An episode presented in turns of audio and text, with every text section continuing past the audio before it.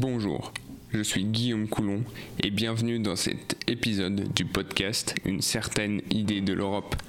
Nous aurons dans cet épisode bon nombre d'actualités tant du côté du Conseil de l'Europe que de l'Union européenne. Dans l'épisode d'aujourd'hui, nous parlerons en ce qui concerne l'Union européenne de la crise migratoire qui a lieu à la frontière de l'UE en Pologne du fait de la Biélorussie, de l'audition de la lanceuse d'alerte Frances Haugens par le Parlement européen ou des débuts du parquet européen. Les actualités seront plus succinctes dans cet épisode pour le Conseil de l'Europe, avec un rapport du Comité de prévention de la torture ou encore d'un arrêt de la CEDH sur les brimades d'une gardienne lanceuse d'alerte au Monténégro. Je ne vous fais plus attendre, très chers auditeurs, nous pouvons commencer. Nous allons commencer par l'actualité de l'Union européenne. Premièrement, les problèmes de frontières entre l'UE et le Royaume-Uni restent toujours aussi conflictuels. En effet, suite au Brexit, il fallait que le Royaume-Uni établisse une frontière entre l'UE avec l'Irlande et l'Irlande du Nord qui fait partie du Royaume-Uni. Le gouvernement britannique avait placé cette frontière au niveau de la mer, ce qui a créé de nombreux problèmes et émeutes. Ceci est dû au fait que l'Irlande du Nord ne veut pas être séparée du Royaume-Uni. La frontière maritime est vue comme une exclusion de l'Irlande du Nord de son pays, et donc d'un certain point de vue une réunification de l'Irlande.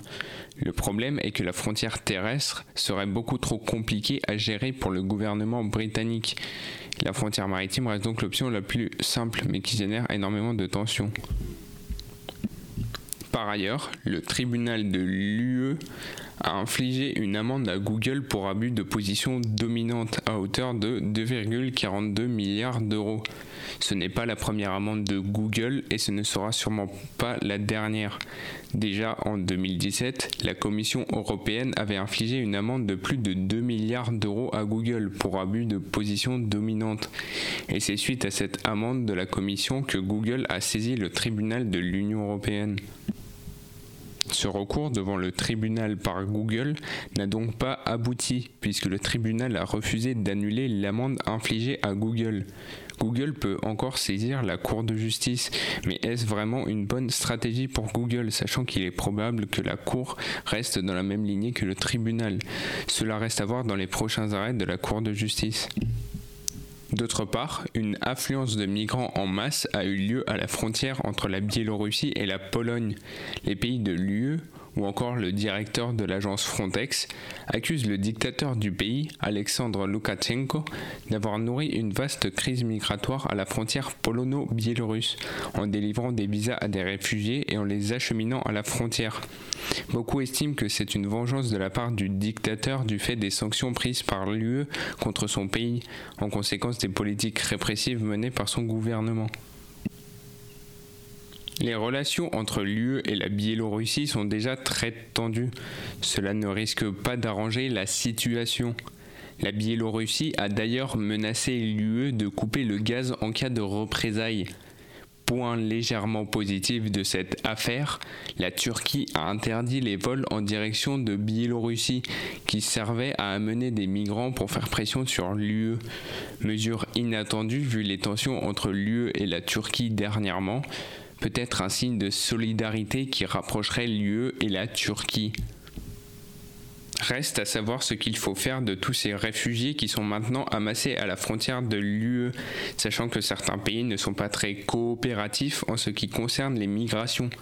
Faut-il les accepter ou les renvoyer dans leur pays? Nous verrons comment cela évolue. Dans un autre domaine, le président du Conseil européen, Charles Michel, lors du sommet mondial de la santé à Berlin, a plaidé pour un plus grand partage des données au niveau mondial pour mieux anticiper les futures pandémies.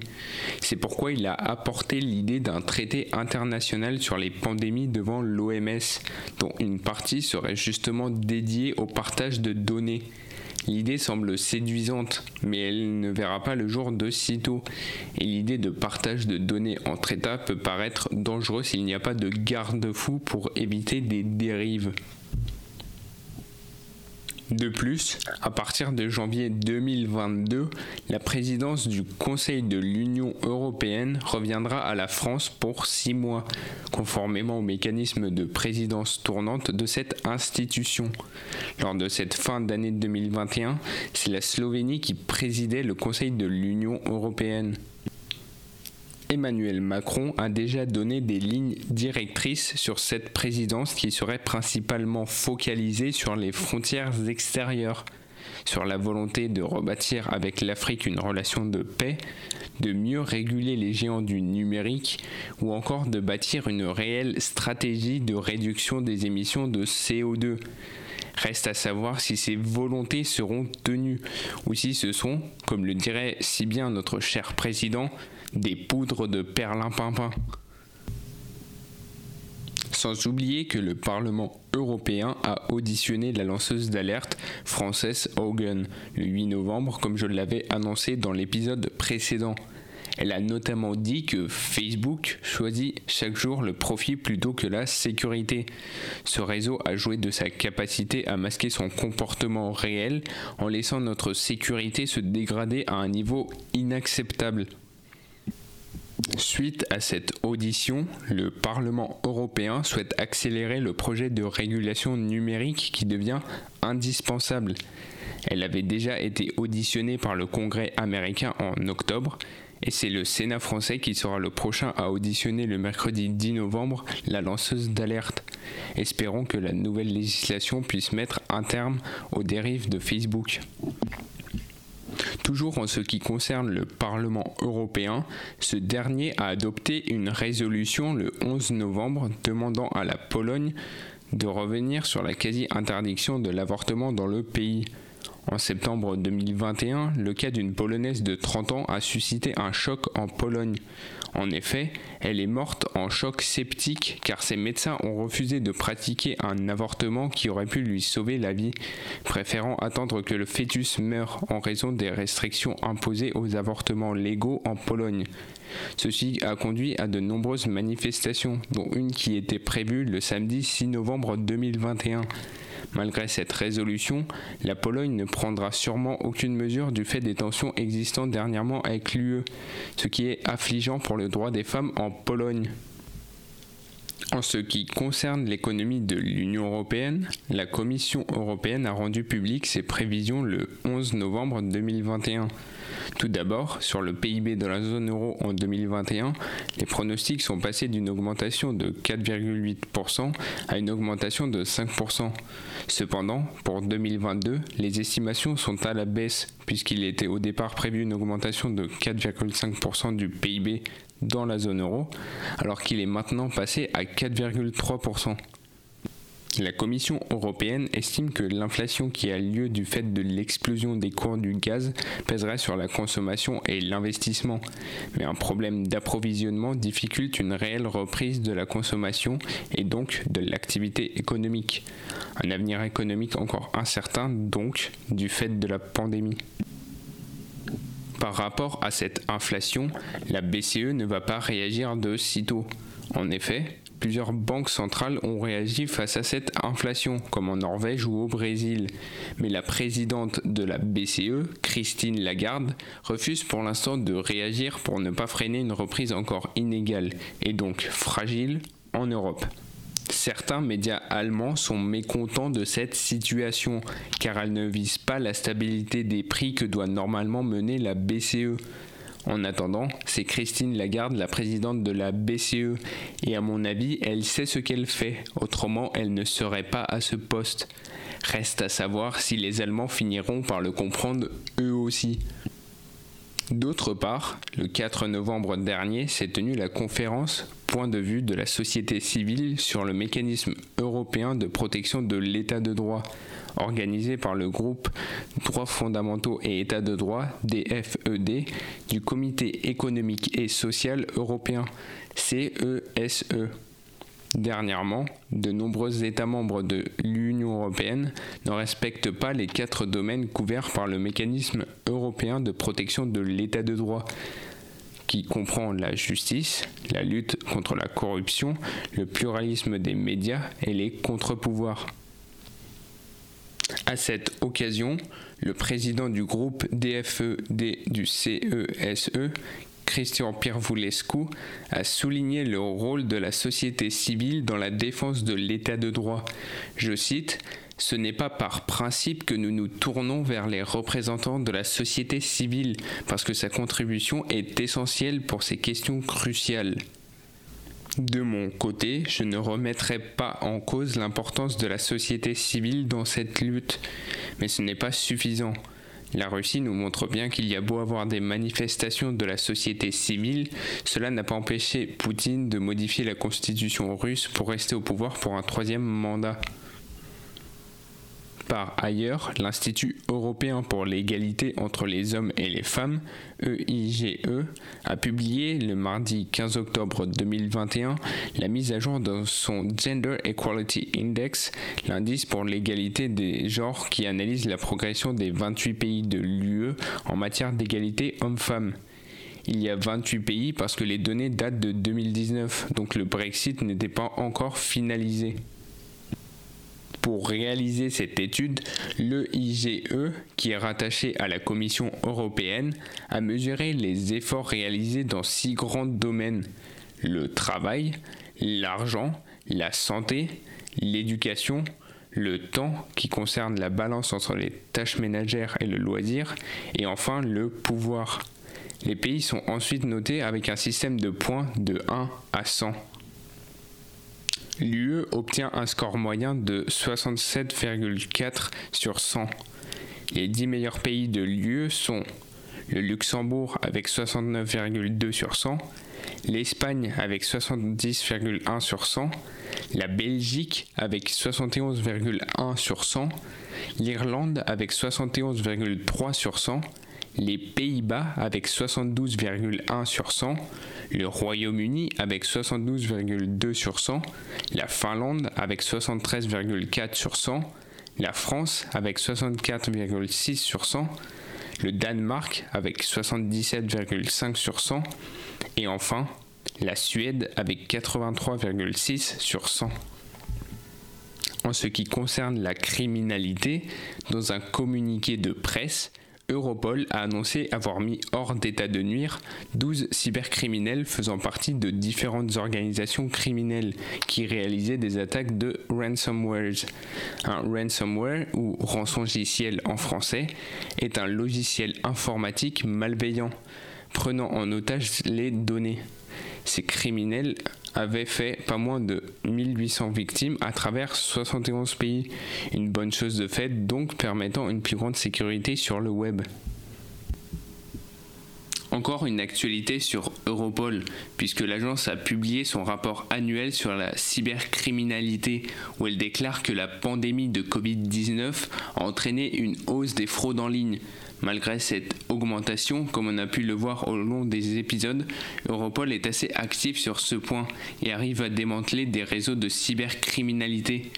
Europol veille au grain. Dans un autre registre, la délégation française du parquet européen a dressé un premier bilan de cette nouvelle autorité judiciaire très attendue, après 4 mois d'activité. Cette nouvelle autorité rassemble 22 pays, dont la France, et compte 98 procureurs européens délégués, 22 procureurs européens et une procureure chef qui est la roumaine Laura Codruta Covesi. Cette autorité est compétente pour les atteintes aux intérêts financiers de l'UE. Les magistrats doivent donc traquer les fraudes au budget européen, des fraudes à la TVA, au détournement de fonds en passant par des infractions douanières ou de contrebande. Cette fraude est estimée à au moins 50 milliards d'euros par an. L'étude d'impact tablait au départ sur 60 à 100 dossiers par an en provenance des douanes, du parquet national financier et des juridictions interrégionales spécialisées. Mais pour l'instant, il n'y a eu que 40 signalements, quasiment tous venus de l'Office européen de lutte antifraude et des douanes, pour le pôle parisien du parquet, et il en a seulement repris 5. C'est donc un début timide pour le parquet européen, mais qui est déjà prometteur. D'autre part, l'Agence spatiale européenne, l'ESA, a présenté aux industriels européens un programme ambitieux s'étalant jusqu'en 2040 sur le domaine de l'exploration. Elle s'est donc engagée à définir un programme de long terme dans lequel l'orbite basse et la Lune constitueront deux objectifs importants qui mèneront aux premières missions habitées à destination de Mars. Peut-être l'ESA devancera-t-elle Jeff Bezos et Elon Musk sur la conquête spatiale Espérons dans tous les cas que ce ne soit pas le secteur privé qui aura la main sur ce domaine. Dernièrement, pour l'Union européenne, l'initiative citoyenne européenne, ICE, Sauvons les abeilles et les agriculteurs, a atteint un million de signatures depuis le 28 septembre dernier. Cette initiative participe activement comme celle d'une nouvelle ère sans cage, à mieux protéger et assurer le bien-être des animaux et de la biodiversité au sens large. L'Europe et les États membres n'ont pas cessé de faire évoluer la législation pour préserver notre faune et flore sur le continent européen. Cette initiative met en exergue toutefois la question de la fin des pesticides en Europe. Reste à savoir si cette initiative aboutira permettant de mieux protéger la biodiversité européenne. Nous allons maintenant passer aux actualités du Conseil de l'Europe. En premier lieu, le Comité de prévention de la torture, CPT, au Conseil de l'Europe, a rendu un rapport sur les établissements psychiatriques en Bulgarie. Le rapport est assez édifiant sur les conditions de traitement et de vie des patients dans les établissements bulgares. Par exemple, dans les dortoirs sales, les lits sont rouillés et dégagent une odeur nauséabonde d'urine. Ou encore des patients qui sont attachés avec des ceintures pendant des jours avec des couches. Le personnel n'est pas en reste puisqu'il prodigue aux patients des gifles, des coups de poing et des coups de bâton. Depuis 1995, les experts du comité se sont rendus dans ces établissements, ce qui a mené à plusieurs alertes qui n'ont pas l'air d'inquiéter les autorités bulgares. Le président du CPT déclare dans le rapport que les hôpitaux psychiatriques bulgares restent en retard de plusieurs décennies. Cette situation est compliquée à arranger puisque les financements pour ces établissements viennent de l'État et que ce soit le Conseil de l'Europe ou l'Union européenne, ils n'ont pas de compétences pour financer et aider en matière médicale, rendant difficiles les investissements publics pour un pays en développement. D'autre part, la députée Nicole Triss, présidente de la délégation française au Conseil de l'Europe, a réussi à faire voter son rapport pour faciliter l'accès des femmes aux fonctions politiques au sein de l'institution, le règlement de l'Assemblée parlementaire du Conseil de l'Europe sera modifié pour intégrer des quotas. D'après la députée, cette réforme est historique, une réforme qui va mettre sur le devant de la scène internationale les femmes. Enfin, dans l'arrêt Spadiger contre Monténégro, rendu le 9 novembre 2021, la CEDH s'est prononcée sur des brimades présumées à l'encontre d'une gardienne de prison lanceuse d'alerte. L'affaire concerne l'intimidation présumée d'une gardienne de prison suite au signalement qu'elle a fait d'un incident impliquant des gardiens de prison masculins entrant dans la prison pour femmes où elle travaillait et leur contact inapproprié avec des détenus, ainsi que ses tentatives pour aborder cette question avec les autorités. La CEDH estime dans l'arrêt qu'il y a eu une violation de l'article 8 de la CESDH sur le droit au respect à la vie privée. La Cour estime en particulier que la manière dont les mécanismes juridiques ont été mis en œuvre dans le cas de la requérante a été inadéquate, ce qui constitue une violation de l'obligation de l'État de protéger ses droits c'est la fin de cet épisode. J'espère vous retrouver au prochain pour vous maintenir informés sur l'actualité européenne. C'est tout pour moi, à la prochaine très chers auditeurs.